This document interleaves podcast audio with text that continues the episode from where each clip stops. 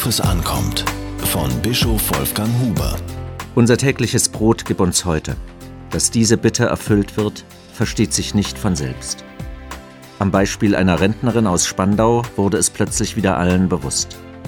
Mit ihren 82 Jahren legt sie alle zwei Wochen einen Fasttag ein, weil das Geld sonst nicht reicht. So spart sie die Lebensmittel für nahezu einen Monat im Jahr. Jetzt hat sie vor, jede Woche zu fasten.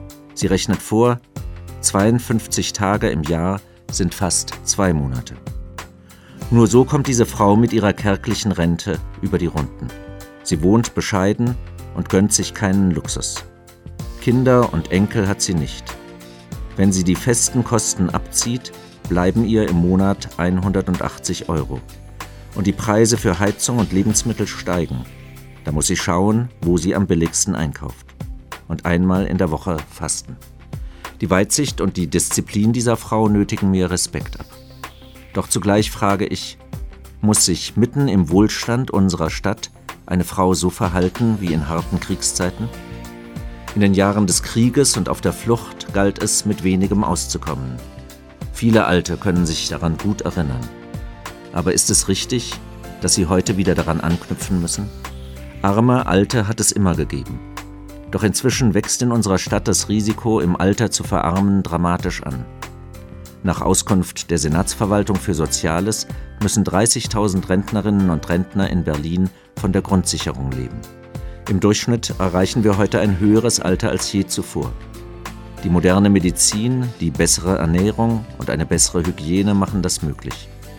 Doch das darf nicht bedeuten, dass immer mehr Alte in Armut geraten. Es ist Zeit, sich an den ursprünglichen Sinn des vierten Gebots zu erinnern, du sollst Vater und Mutter ehren. Damit sind die alt gewordenen Eltern gemeint, die auf Ehre und Fürsorge besonders angewiesen sind. Auch unsere Jüngsten dürfen wir nicht vergessen. Vor allem alleinerziehenden Müttern und ihren Kindern droht schon am Lebensbeginn das gleiche Schicksal wie armen Alten. Armut ist bei Kindern sogar noch weitaus häufiger als bei Alten. Niemand aber soll in unserer Stadt hungern müssen.